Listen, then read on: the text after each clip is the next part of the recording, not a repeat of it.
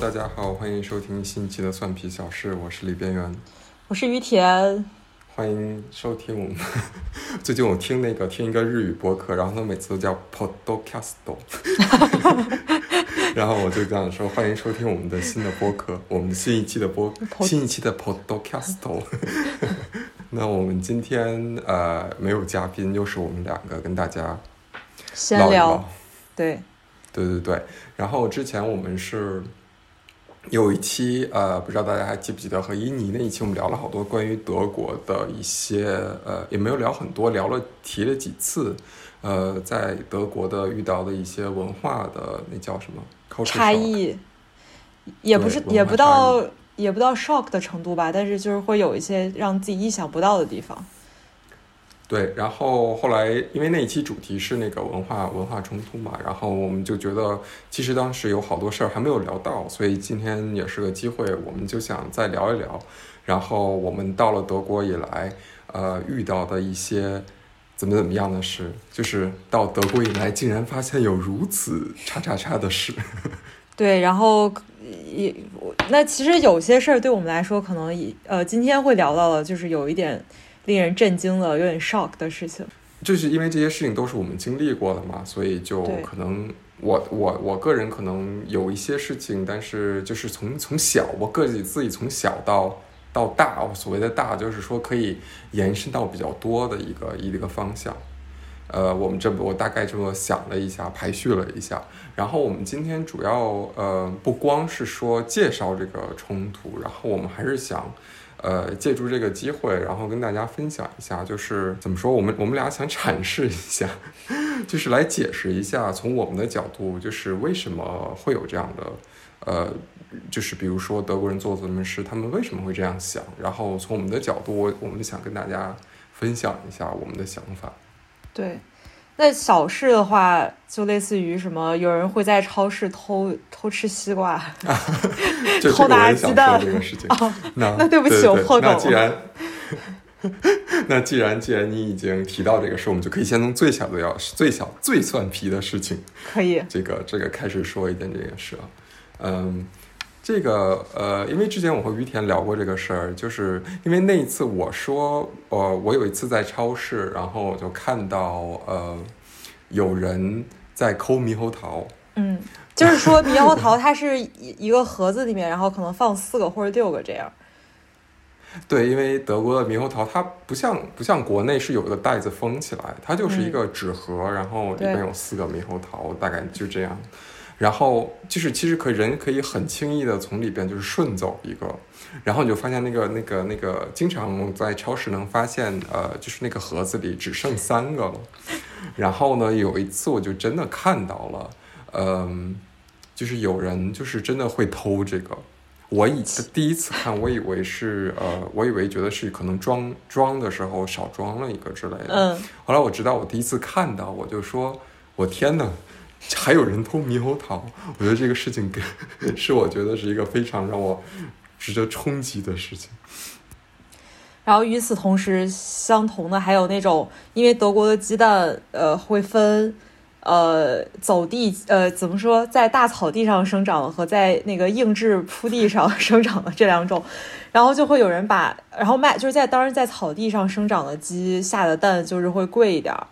然后所以就会有人把那个。就是草原草原上的草地上的鸡下的蛋，然后偷偷抠出来，然后放到那个硬水泥地上生长的鸡的那个盒子里，然后等于就是哦，你说的是那个，你说的是那个 bio 是不是 bio 是不是那个呃，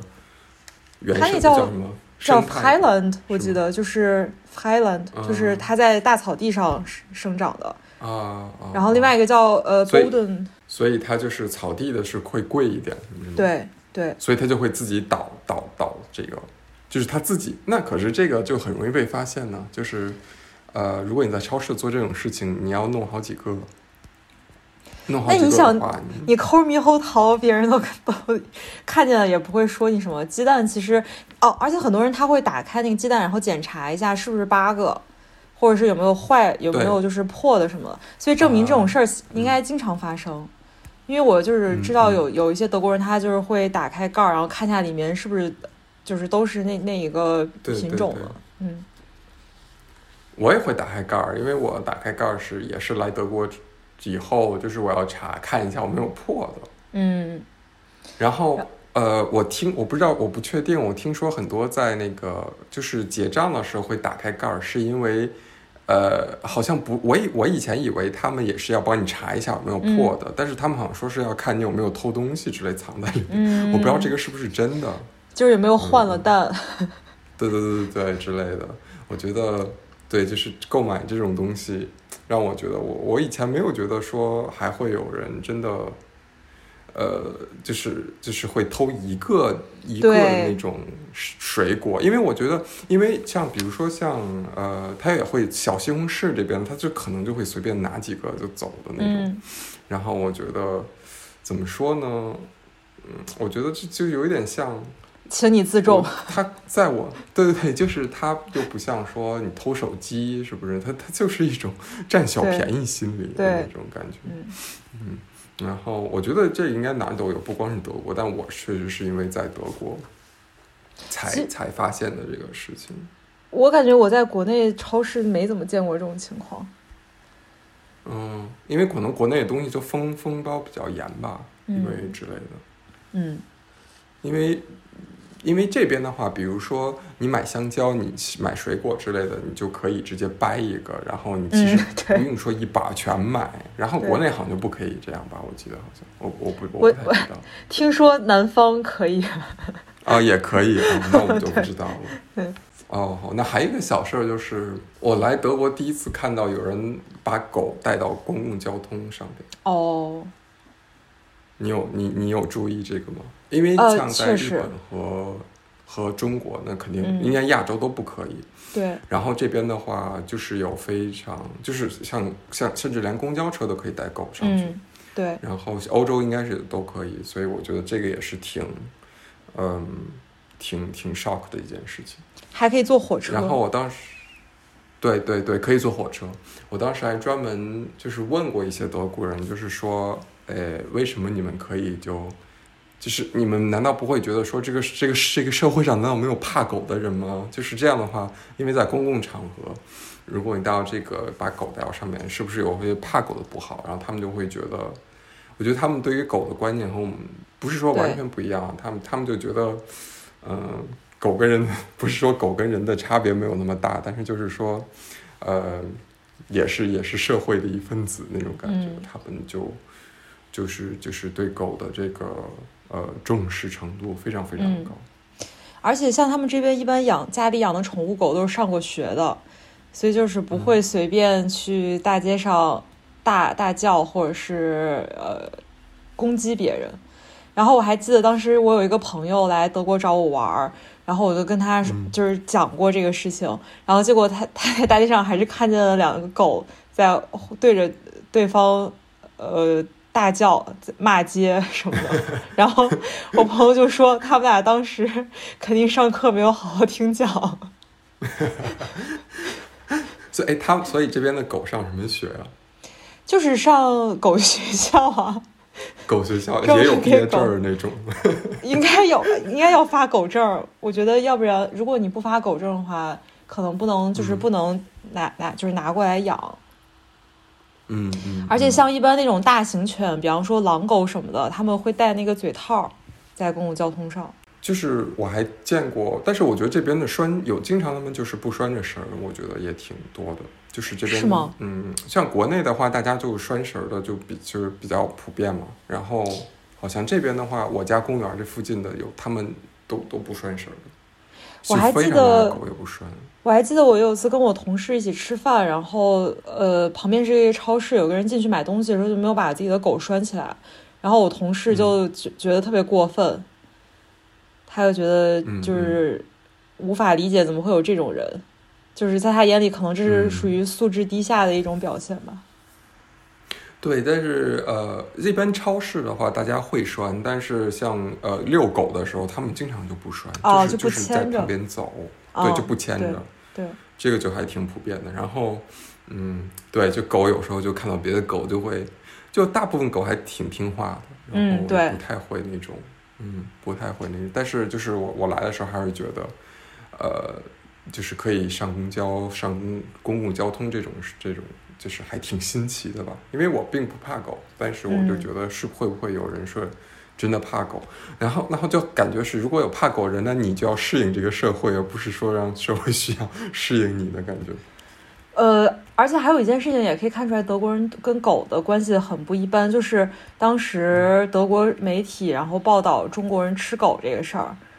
然后就导致很多德国人会歧视中国人，因为对他们来说，狗真的就是家庭分子一份子。然后这种感觉就跟别人说什么我要吃你的弟弟妹妹那种感觉吧。对对对对对，因为嗯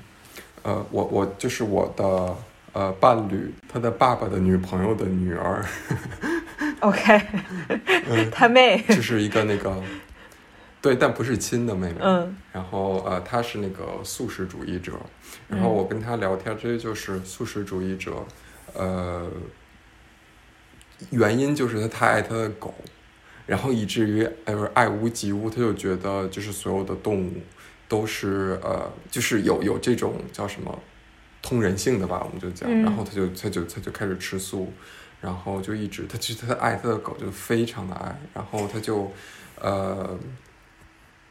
就觉得就就给我感觉他他可以和他的狗过一辈子那种，然后他也没有一个就是说有以后要结婚呐或者怎么样，就是这个狗会在是是他人生中非常非常占非常比大比重的一个考虑的项项事情，然后呃。但我就觉得那个他的，但是就从别人看起来就觉得，就我们都认为私下说他家狗特别的丑，你怎么这样？但我们不会当着面说，我们说哇太可爱了吧，然后就会，但是他家狗是那种巨大的赖皮狗，嗯，然后很多口水上了一个，对对对对对对，然后就是因为我比较喜欢呃。呃，因为我比较喜欢中，呃，就是中型，比如像那种，嗯，就像秋田犬啊，或者是柴犬那种，嗯，然后我们就喜欢那种那种比较运动能力比较高，然后又又不会有，呃，毛不会特别长，嗯，也就是稍微有一点毛的，但是不会说像那种那种大的沙皮狗那种，完全就毛又很短，然后又浑身褶皱，怎么感觉对跟你对人的审美很像？就是我不会说，当然，我觉得这可能就就像自家孩子看自家孩子都是最美的那种感觉吧。对，就他会觉得他家狗是世界上最可爱的狗，然后我们就私底下就会说，他家狗也太丑了吧，而且特别愚蠢。就是我的，就我的 partner 也会说，就是他家狗就是跑两步就会喘，因为又肥又大，然后就是就是就是那种，然后又又又比较那个愚笨的那种。但是对于人家来说，就是非常非常漂亮的狗。但我们也不会跟人家说，但我们就会觉得说，this is the last one，我们可能会养的那种种类，就是真的真的就不是我们。然后就会，对，就很多很多人很多朋友就会呃。就会觉得，就是家里的狗是特别重要的一部分。嗯，我觉得既然你说到了刚刚那个，呃，那个吃素的那个人，就是呃素食主义者，我觉得我们也可以聊一下关于素食主义这个事儿。也是我在德国就是新接触到的吧，就是现在欧美人非常流行吃素，然后主要的原因，第一个可能就是跟动物呃保护有关。然后像这样的话，可能有些人他们会选择去吃海鲜之类的，就不呃会吃那个没有大脑的动物。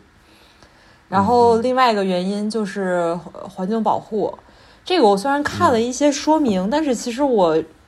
是呃我不知道你怎么样，我真的不太知道他们中间的直接必然联系是啥。嗯嗯嗯，呃，我其实吃素这个事儿。嗯，我也是，因为吃素这个事儿可以其实聊很多，就是国内的吃素，呃，其实是一种是一种社会阶级，就是好像是因为你不觉得国内的素食都很贵，然后就是一种啊，偶尔添加给生活加一点那种小兴趣那这种，他不会有人就是说完全的，就是很少我见到就是完全的素食主义者，而且国内的素食，而且国内的素食它是会跟宗教联系在一起的。对，也不一定。就比如说，北京有一些素食餐厅，但是它其实价位是很高的。对，对，那种呃，然后像日本的话，它其实基本上很少有有，现在是有了哈，现在是有了，以前其实很少，因为它即便你做一个菜用一点汤那种鱼类，基本都是就不算叫那个就不叫 vegan 了，所以它基本上就很少。但最近也是有一些。然后我也是来，所以我来了德国之后，我就会发现，呃，超市那些素素食的东西就非常的受欢迎嘛。然后，嗯，我觉得像刚你刚才说，呃。因为我前两天刚看了一个那个视频，他就是说为什么我们要吃那个呃吃呃呃不是那个视频说的是为什么要吃 bio，就是为要为什么要吃那种嗯 bio 的中文是生态生态哦嗯不对绿色绿色啊绿色对嗯。对对对对，但他中间也也说了一些关于呃。吃素的事情，那吃素跟环保，他说吃素其实会呃跟这跟环保的关系其实嗯是有关系，因为如果吃素的话，那你你你你就不用就是其实你就是呃养动物的那个嗯成本，养动物而排出的像那种甲烷，好像它就是这些气体对于环境的破坏还是比较大的。如果你完全就不吃这个。不吃肉类，只吃这个素食，那其实确实是好像是有一些关系的。但是如果说你是吃绿色食品，嗯的话，那其实关系好像不是特别大。呃，它会给这个环境增加，那比如说，呃，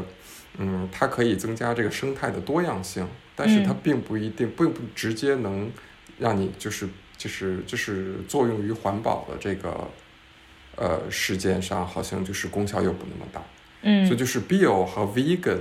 又又是不一样嘛。bio 就是说你就能吃一些呃其他的肉类也是可以，但是它必须是呃在一定规格下散养的动物才叫那种绿色的，对对对。但 vegan 就完全就是不吃肉。那所以像呃绿色动物，它就是在他们的等于是养殖和生产的过程中。他们就会尽少的，就是呃，尽可能少的增加环境污染，是吧？呃，这其实不一不光是这个，就是说，比如说他好像说，比如说一只牛、一只猪，它的如果它是 bio 的，它的这个活动范围就需要更大。嗯。就是就是它需要更多的 自由那种，它不是那种大大生大型生产的。但其实就是说，呃，如果这个需求量也很大的话，那他们排放的这个这个气体啊，什么甲烷呐这些气体，其实也是量也是很大的。就是那个视频的结论，其实是它对于环保好像没有特别大的，呃，就是。对于气候改变没有特别大的，就是非常非常大的作用，但是它对生态保护是有作用的。就比如说，如果它是绿色产品，它是不能用化肥或者一些杀虫剂之类的。嗯。然后，如果是这样前提呢，那其实呃，它就会保护一些昆虫，就是一些呃，不会给这些蔬菜造成呃危害的，就是昆虫。因为如果你杀虫剂可能杀了害虫，也可能杀了益虫。就是那这样的话，整个它是完全是靠那种以生态方式去传传粉，比如蜜蜂啊之类的，嗯，这样就会给生态就是多样性提供一些保护。但同时，因为你不用杀虫剂，呃，那就会变得，嗯，就是你这个菜长得没有那么快，没有那么好，就是它会它会受到那个病虫害，它怎么也会受到病虫害，所以它这个这个效率又很低，所以这是一个非常就是怎么说？现在可能在，我觉得在欧洲也是一个，就是如果技术上没有非常大的突破的话，其实也是一个比较难的问题。就是，呃，如果你需求量越来越大，然后你其实又没有完全的，呃，技术没有跟上，没有能提供那么多的，呃，绿色产品，那就呃也是一个问题。然后，所以那个视频的结论是我们应该吃，呃，叫什么？ecologish，那个中文叫什么？生态生态的，生态就是说你要你要就是两种，就是你既吃绿色的又吃传统的，嗯，这样就比较好。哦，因为这样对，就这样就是不会搞到就是所有人都去吃环保的，然后但结果环保的东西又没有那么多，嗯，这就不会有这种就是供需的那种特别大的差异。然后我觉得就是像德国，比如说。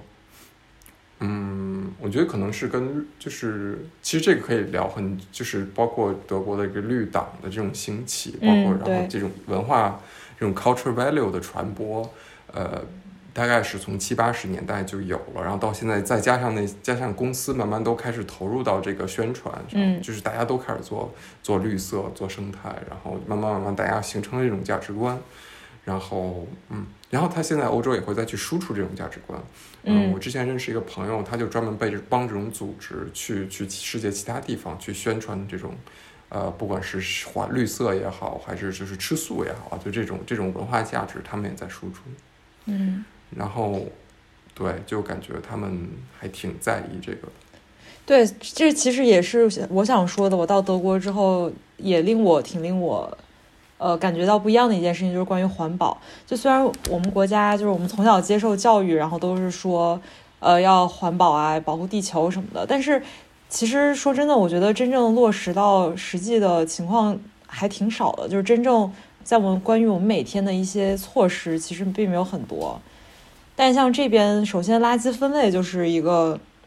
很很好的一个措施。然后我觉得你在日本生活过，应该就是对这方面深有深有研究、深有体会。对，因为像日本的话，它路呃，它它这种收。在日本收那种垃圾应该比这边还要严格一些。对，这边的话其实呃完全靠自觉，我觉得呃没有特别强的社会呃社会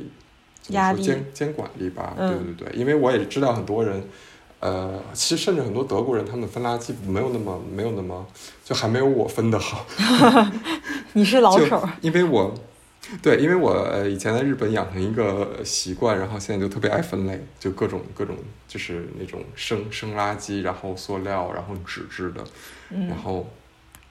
那叠那种奶盒，我觉得特别好。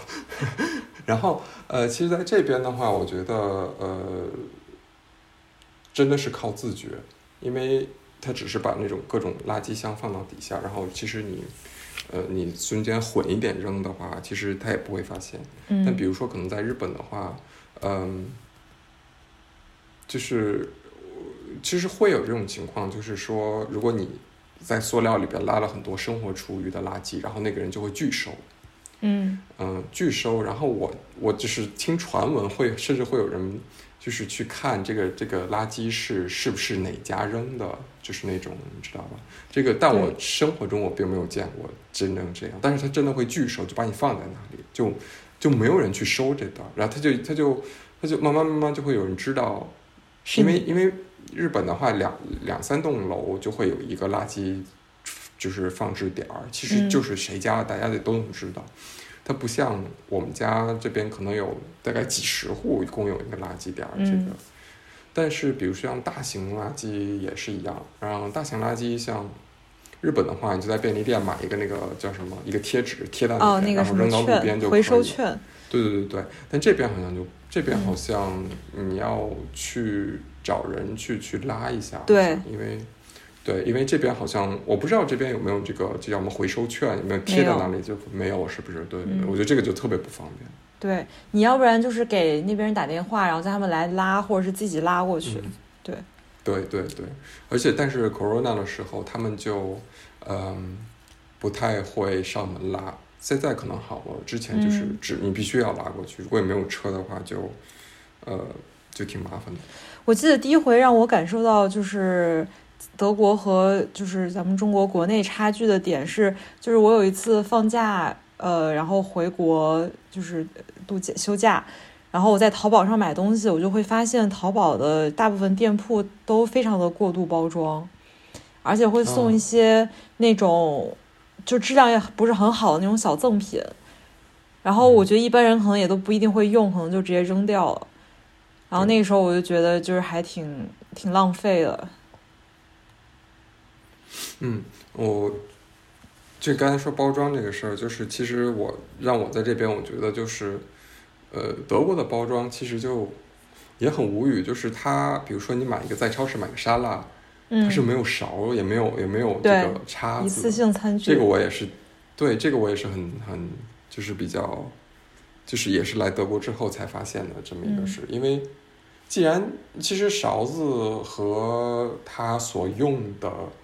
那个包装沙拉那些塑料笔其实并不算特别多，而且它里边那个沙拉分好几层，然后也用了很多塑料，然后我就不知道为什么它因为上次有个朋友，他就是想再随便吃一点，买了一个，就是发现里边是没有任何餐具的，所以他也没有办法吃。其实可以跟超市要，但是主要还是因为餐具它可能属于硬塑料吧，它的回收对它回收难度啊什么都有困难。嗯嗯，对，这个也是我来德国以后才发现的。我我还有一个，然后其实就根据根据刚刚的那一点，然后可以延伸到，就是我觉得在德国整体来说，它消费主义的倾向也不是那么强，就大家都会只会买一些非常必要，然后但但是可能也是蛮好的牌子，然后也挺贵的，但可以用很久的那种东西，就都是日就是呃日常用品。然后可能比较在乎它的实用性吧，然后整体来说就觉得这还是蛮低欲的一个社会，就大家也没有那么喜欢消费。对，我觉得也是，就是，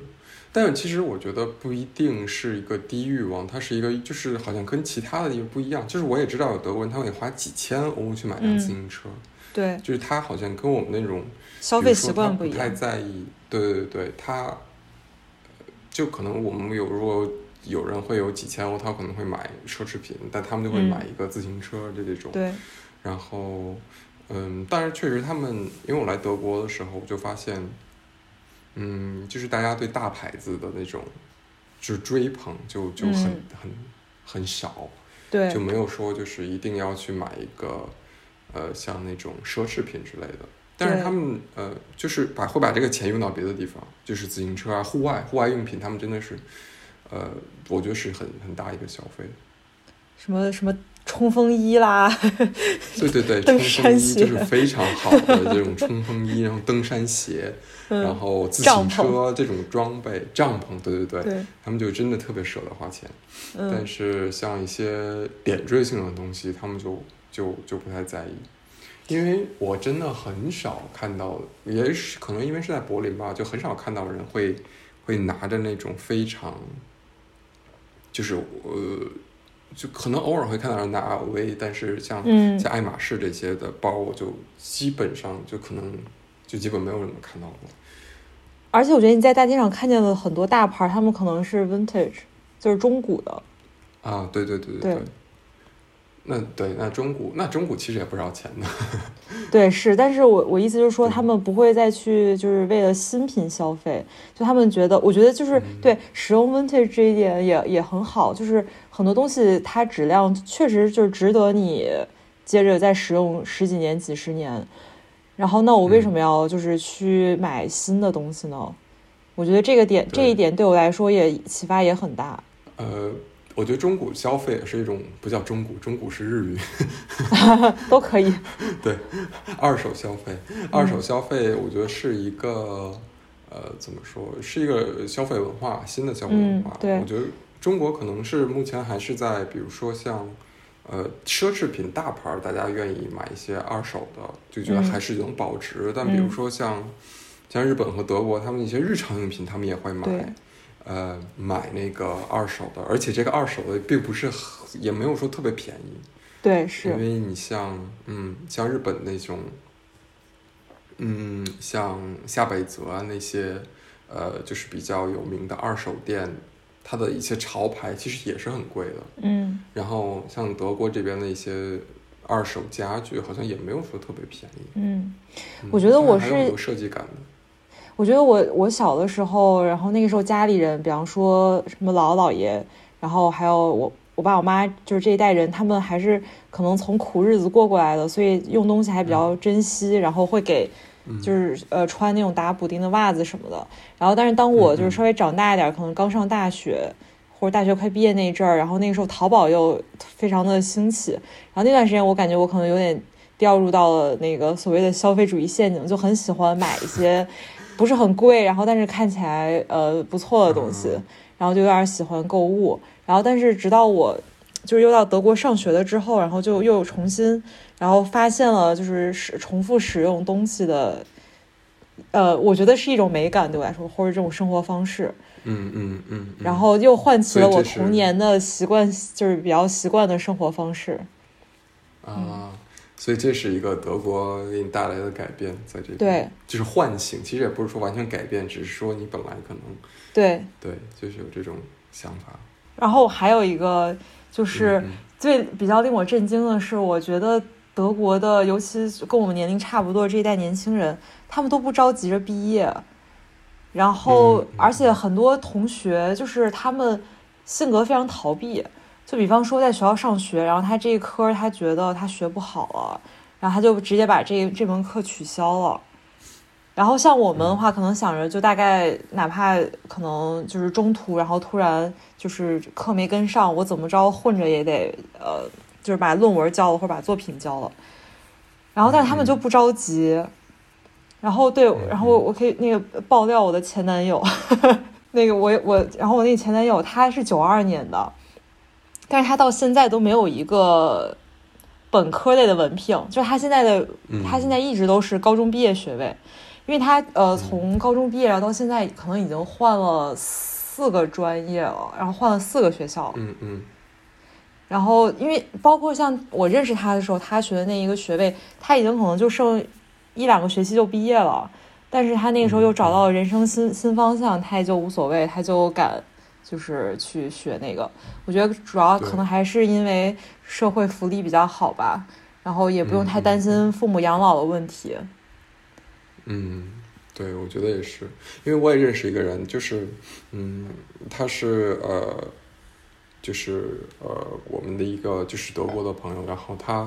他是和我们一个年龄，然后。呃，和和我们一起，就是他的身边的人，大部分都要么就硕士毕业工作几年了，然后呃，或者就是博士毕业了。但是他其实是，嗯，就是就是本科依旧没有毕业，然后现在就是不读了嘛，就就是就连本科都不读了。嗯，他也是换了好几次专业，然后嗯，我觉得像你说的一个，确实是呃，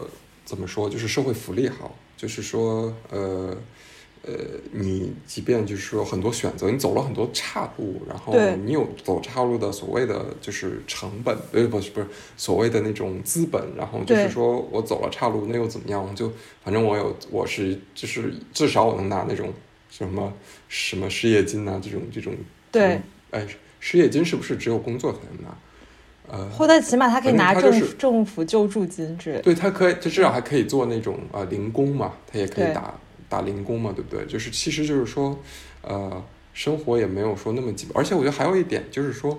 他的学位就不太会让遭到周围人的歧视。嗯，对对对。嗯，我觉得这是一个非常就是跟东亚所有东亚国家都不一样，因为像日本，如果就是说大家非常重视你，就是你你什么学历啊，你哪个学校毕业的这种，大家会攀比。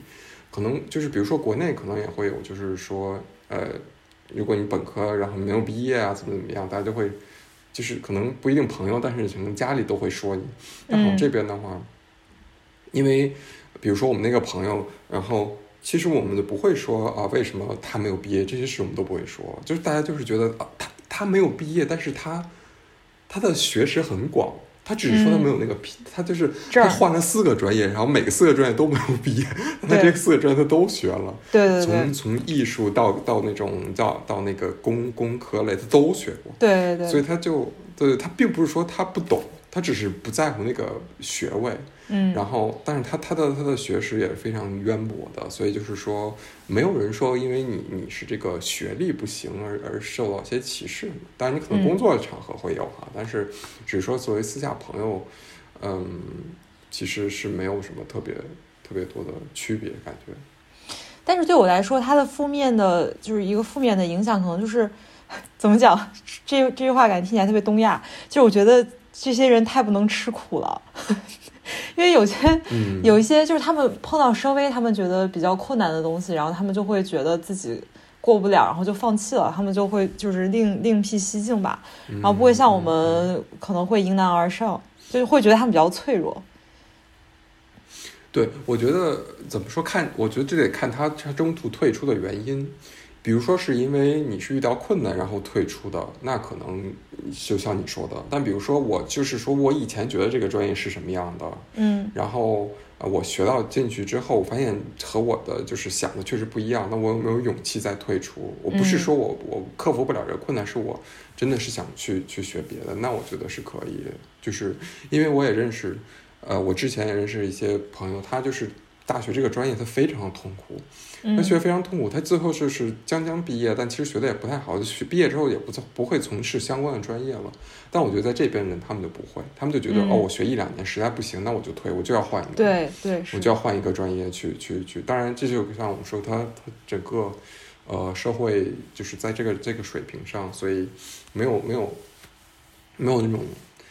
呃，我觉得后顾之忧是一方面吧，还有一方面就是说呃，他对生活的欲望。是怎么说呢？我觉得这个欲望是个中性词，就是可能又提到，就又是刚刚之前我们讨论那个话题，就是大家对于消费观的这个差异也是不一样的。他们就会觉得，我平常能吃饱穿暖，然后也没有特别大的物欲，然后去买一些呃超过想超过自己水平呃怎么说收入范围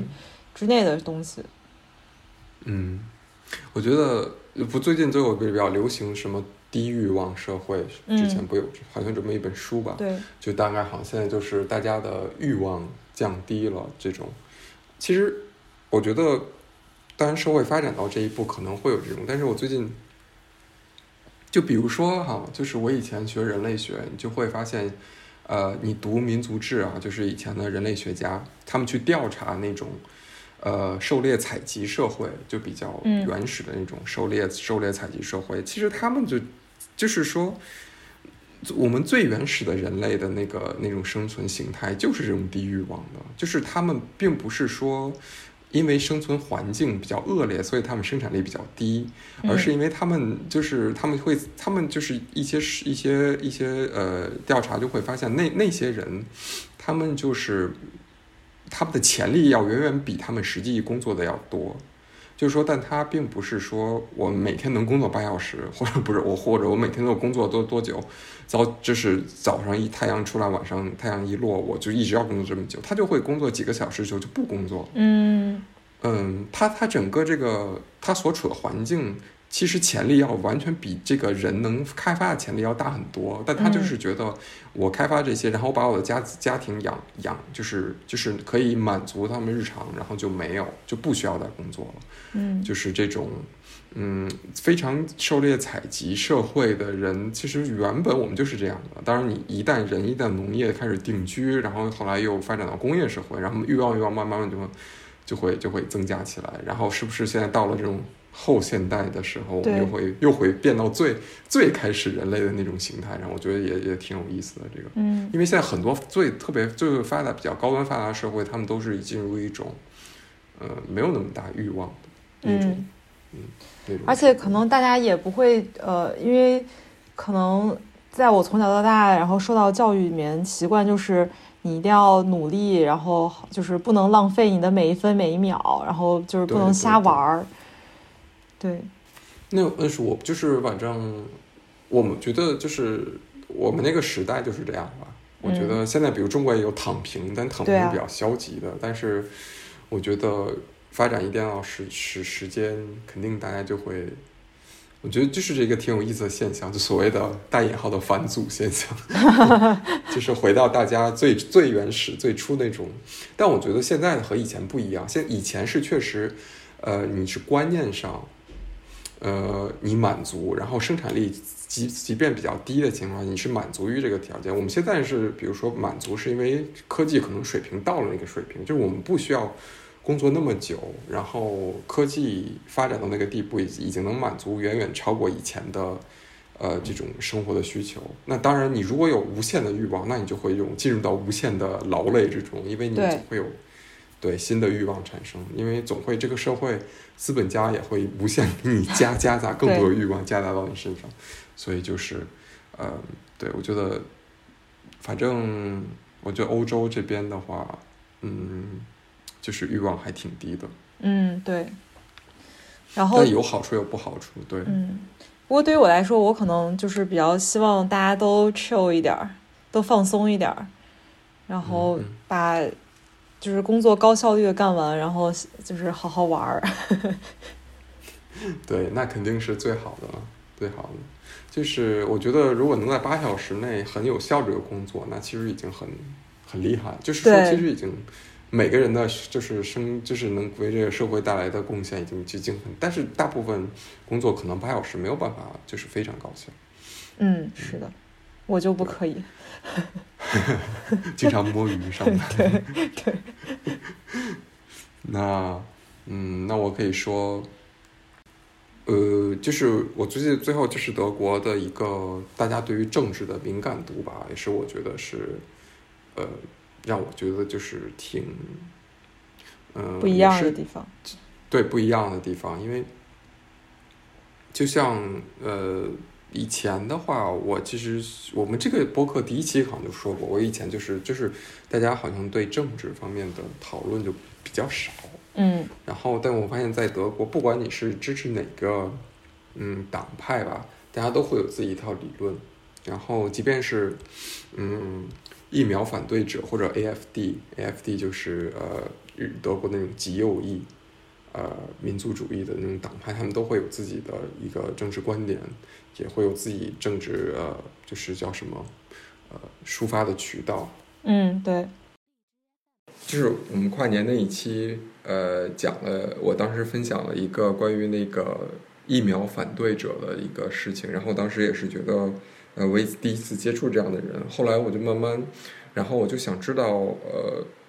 怎么说呢？就是我我不认为就是说，只是把他们当成一种疫苗反对者，然后就完全就是拒之拒之于千里那种比较好，这样是一个比较好的一个方式。那我觉得我应该。如果你想了解他们的话呢，就是还需要就是跟他们去聊一聊，就是为为什么你会这么想嘛？就是你不能说他是阴谋论者，或者是呃完全和我们就不一样，或者我们就完全就排斥他。然后后来呢，我也接触过呃柏林，接触过一两个疫苗反对者，然后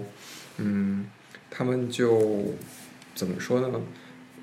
其实我觉得我们有一个误区啊，至少因为我的。数据可能没有那么多，只认识那么两三个一共。然后我个人感觉就是他就是所谓反对疫苗，只是他们的一个一个一种表象。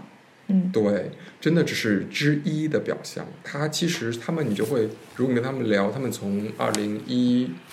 嗯，大概就是从难民危机那个时候吧，大概从一五年之后，就是他们就对政府有种非常的不满意。它其实就是一种。怎么说呢？就是反向运动，就是说，其实不管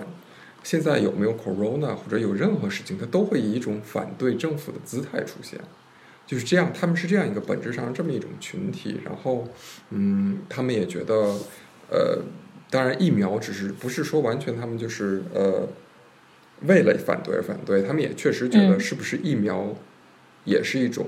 呃政府来。呃，操控我们的一种方式，就是，嗯，他们也会这么想，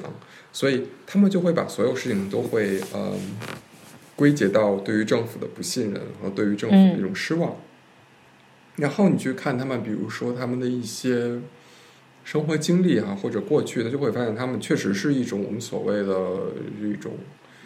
有点是那种被被社会落下的那种人，就感觉是怎么说呢？就是那种。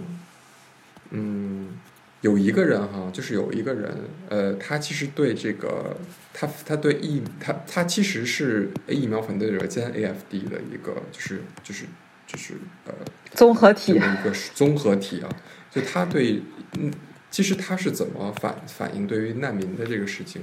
或者甚至一些移民呐，或者包括乌克兰这个现在这个事情，他就会觉得说，嗯，你看柏林的这个房价。呃，其实是越来越高的，很大一部分原因就是供需的问题。然后所有人都会来到柏林，因为柏林现在就是一个，不管是德国的人还是呃，就是从外边来人，柏林是一个非常有吸引力的地方。然后，呃，反就是说你呃需求会越来越高，呃，不光是外国人，就是德国人年轻人，很多人也会来到柏林。再加上柏林有那么多的呃移民难民，它的需租房需求非常的高。同时呢，呃，柏林政府的叫什么？呃，行政能力有没有那么强？就是说，他盖房，其实简单就是说，他盖房的能力有没有那么强？他那个提供供呃叫什么？就是供供给又没有那么迅速，然后就现在就变得他他就跟我说，他现在是一个呃，在柏林生活过那么多年的人，现在面临一个可能无房可去的地，就是这种地步，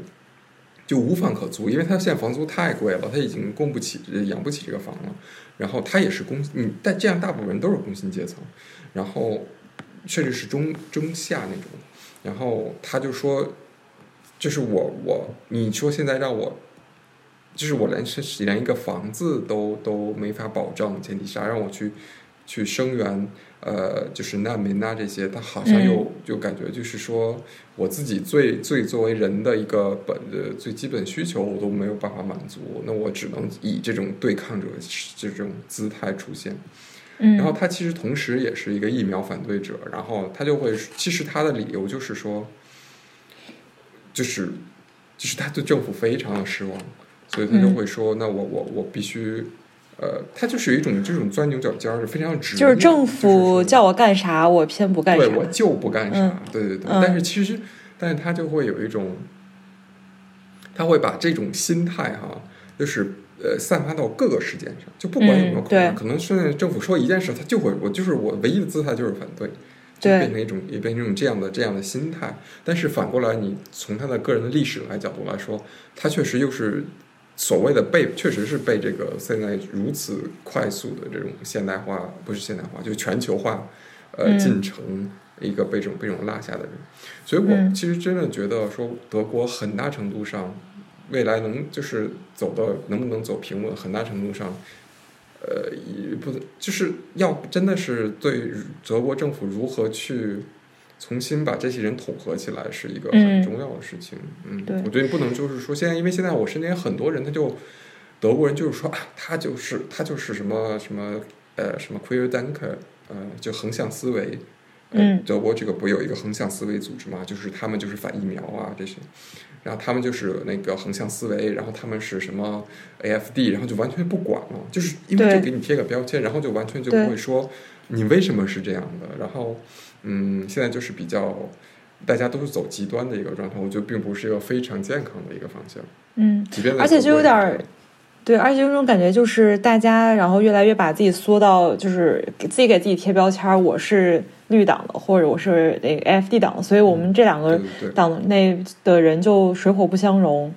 然后我觉得还是得从，还是得从现象看本质吧，就说大家有这种需求的呃根本原因是什么。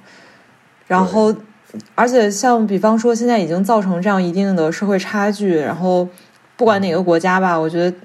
在你在高速发展的过程中，永远要想到被被落下的或者弱势的人。对，我觉得确实，呃，因为现在呃，像可能 全世界很多地方都有这个这个问题哈，就是呃，就是其实是一个人的就是尊严是不是真的还能，是不是每个人的尊严都受到保护的那么一个？嗯，呃，这个就像我，就是我们今当年呃什么当年，就还真就是去年。有一个那个就是年度盘点的时候，我就提了那个我之前看那个福山的那个书嘛，他金金新山新出的那个书，他就会说，其实很多人就是我们现在社会进程太快了，很多人就完全跟跟跟不上这个进程，但是你就不能说，嗯，就是不能说啊，你跟不上是你自己无能，那你整个社会的责任是把那些跟不上的人，然后统合到再统合起来，你即便可以放慢一点速度。就是那种，对我觉得就是需要给人一种，呃，就是有重新获得尊严的权利吧，就是那种，嗯，嗯，这当然也挺难的，但我觉得现在是大家这个社会就变得，呃，就像你刚才说给大家贴标签啊，然后呃，又好像自我贴标签儿，对自我。这我们是不是自黑自己？上一期我们才录 MBTI，对对对，对，但但我还是这句，我觉得说，嗯，贴标签这个事情吧，你可以，你不能单独贴，你就给自己定贴死这个标签。对，我觉得这个世界上，我们就我们认知世界就是通过给别人贴标签，但这个标签不能贴死，或者说你不能只看到一个标签，一个人身上可以贴很多很多的标签，这个标签也都是浮动的，所以我觉得。呃，贴标签本身不一定是问题，但是你怎么看待这个标签，其实是，对，对你说的这个话题特别有意思，因为我在想，如果呃，我其实还是蛮愿意知道一个人的就是一些标签的。这样的话，我们在交流的时候，我会可以考虑到我怎么尽量去说话，不会冒犯到对方。对对，这个是我的一个点。对对，因为现在，嗯，就是我觉得还有一个就是说，大家总是就是贴了标签之后，然后就会觉得。就是我定义成为这样的，就是可能他刚开始定，比如说我现在是什么？哎，我是什么来着？我是 I N，你是 I N T J，你是 I N T J，对对对，不懂这个术语的朋友，请听我们上一期的。完了又不及格了，然后被环环老师听到又该说我不及格。我现在可厉害了。比如我现在我就是听完这个，我听听完上一期播客，我知道我是 INTJ，然后我就会完全就是可能会陷入到就是我以这个标签这个这个轨道中去走，然后就会觉得。呃，我就是非常要，就是完全按照这个步骤，像那个整个网，就是这个呃叫什么心理分析给你提供的这种步骤，你可能会自我导向去这种对往这个步骤走，然后就慢慢慢慢自己会找到一个越走越窄，比较越走越窄。我觉得这个和德国一些嗯我身边的一些人，他们对于这种呃政党的就是思考，其实挺挺像的，就是说嗯，其实嗯。比如说你是绿党或者你是 AFD，就是他们就会觉得，呃，给就是自己贴成一个这个标签，我就是必须按这个走，然后其他的都是异端的那种。我觉得，要其实这个很难，就是这是要看于人怎么能够 reflect，就是说你真的接受这个，还是说你认为你朋友都觉得哇绿党是一个非常酷的事情，然后你被迫自己去接受这个事情。嗯，我觉得其实是一个。我突然想到，就是之前看过伊藤润二的一个短篇漫画，就是应该是在《漩涡》那个长篇里，然后后面加的一小部分，就是有一天日本的那个在日本地地震之后，然后发现有一个就是断岩，然后它的截面看起来像一个人形，然后就有非常多这种喜欢就是探索自然的人，然后就到那个地方去观看这个东西，因为就是它特别多、特别壮观，大家都不知道为什么会形成这样的东西，然后结果。就就是现场有一个人突然发现其中有一个洞长得特别像自己，他说这就是我的剪影啊，然后他就然后结果他不顾所有人的劝阻，然后就走进了那个那个就是那个那个山体，等于是，然后而且就旁边人怎么劝都没用，然后但是他就是感觉受到了一种原始的召唤，他就被那个洞吸引过去了，就往里走，但是关键特别恐怖的事情是因为当时地质学家。科学家都没有发现那这个就是这个山山体的另外一侧在哪儿，就大家就可能觉得他们走一走走着走着，然后就会可能会死在里面。但是到最后，其实发现了，呃，在另外一就是一一就是一端，就是又发生了一次地震还是什么，然后另外一端发现了特别扭曲的像人形一样的东西，就是呃，它已经不是人的剪影，它感觉就是像一个就是一些线条组成的东西。然后这个这个时候，然后就看见，然后从洞的里面，然后慢慢的，然后走出来的一个已经被挤压的，就是不成人形的一个生物，然后慢慢再往外走。我觉得它其实就是反映了我们刚刚说的这段话的意思。对，但我觉得就是这个也是一个很。呃，就是很难你分割，就是说到底是整个社会影响了你，还是说你真的去反映这个，就是你去真正去呃认识自己，呃呃，然后去迎合这个社会。我觉得这是一个比较深奥的哲学问题。但我觉得就是说，每个人可以问一下，就是我觉得就是不能排他吧，就是每个人应该自己去 reflect，就是反呃反省一下，我到底是。是我的认同，还是说因为我身边的人认同而我才去认同这个事情？对，我觉得其实你真的就是说我跟这两三个，就是不管是呃横向思维也好，还是 AFD，呃，我们就是其实是比较平和的交流了之后，其实我没有我对任何党派我就没有特别大的就是吸引我或者是怨呃不满之类的，但是就是我就会觉得。呃，当然我肯定不会支持 AFD，但是我就觉得我并不认为说我不支持 AFD 和我不去了解 AFD 的选民是怎么想的，我觉得是其实是嗯。呃不是一个事情，所以其实我他们真的是可以给自己一个嗯就是怎么说呢合理的解释，然后这个合理解释，我觉得政府也是应该需要关注的。这个，嗯，确实他们是有需求的，没有没有被解决的，嗯。而且我觉得人生活在社会，他可能自然而然的是会想寻找到同类，或者就是说希望有一个人给自己定义一种生活方式，或者是呃思维习惯，然后人就慢就像那个动的自然召唤一样，然后你往里面走。但是我我觉得就是尽量还是在把这些，尤其现在那这种就是大数据时代，然后大家就是有人把。这种信息推在你眼前的时候，还是先想一想，对，或者是你在做的过程中不断的反思吧。对对，我觉得很重要。呃，那我们今天从最小的抠猕猴桃事件，已经聊到了这么哲学性的话题，对，又是一个由浅入深，符合我们。Podcast 的一个 一向一贯一贯风格的一期，嗯，那我们下一期对，那我们尽量还是会找到新的呃，和我们一起分享知识的，每一次都展示一下你的口技，对，分享知识的呃新的嘉宾吧。好，那今天我们就先跟大家聊到这里。好，那谢谢大家今天的收听，我们下一期再见，拜拜，拜拜。